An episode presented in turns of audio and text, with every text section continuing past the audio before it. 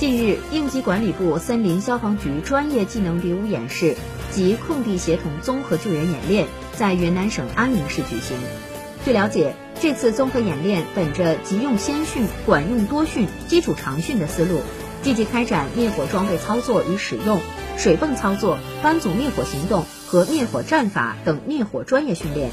设置模拟实战条件下火场环境，锤炼摔打指战员实战能力。切实固强看家本领，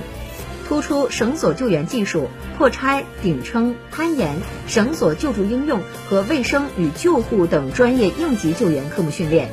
尽快补齐救援短板，不断把实战化专业训练引向深入，全面提升综合救援能力。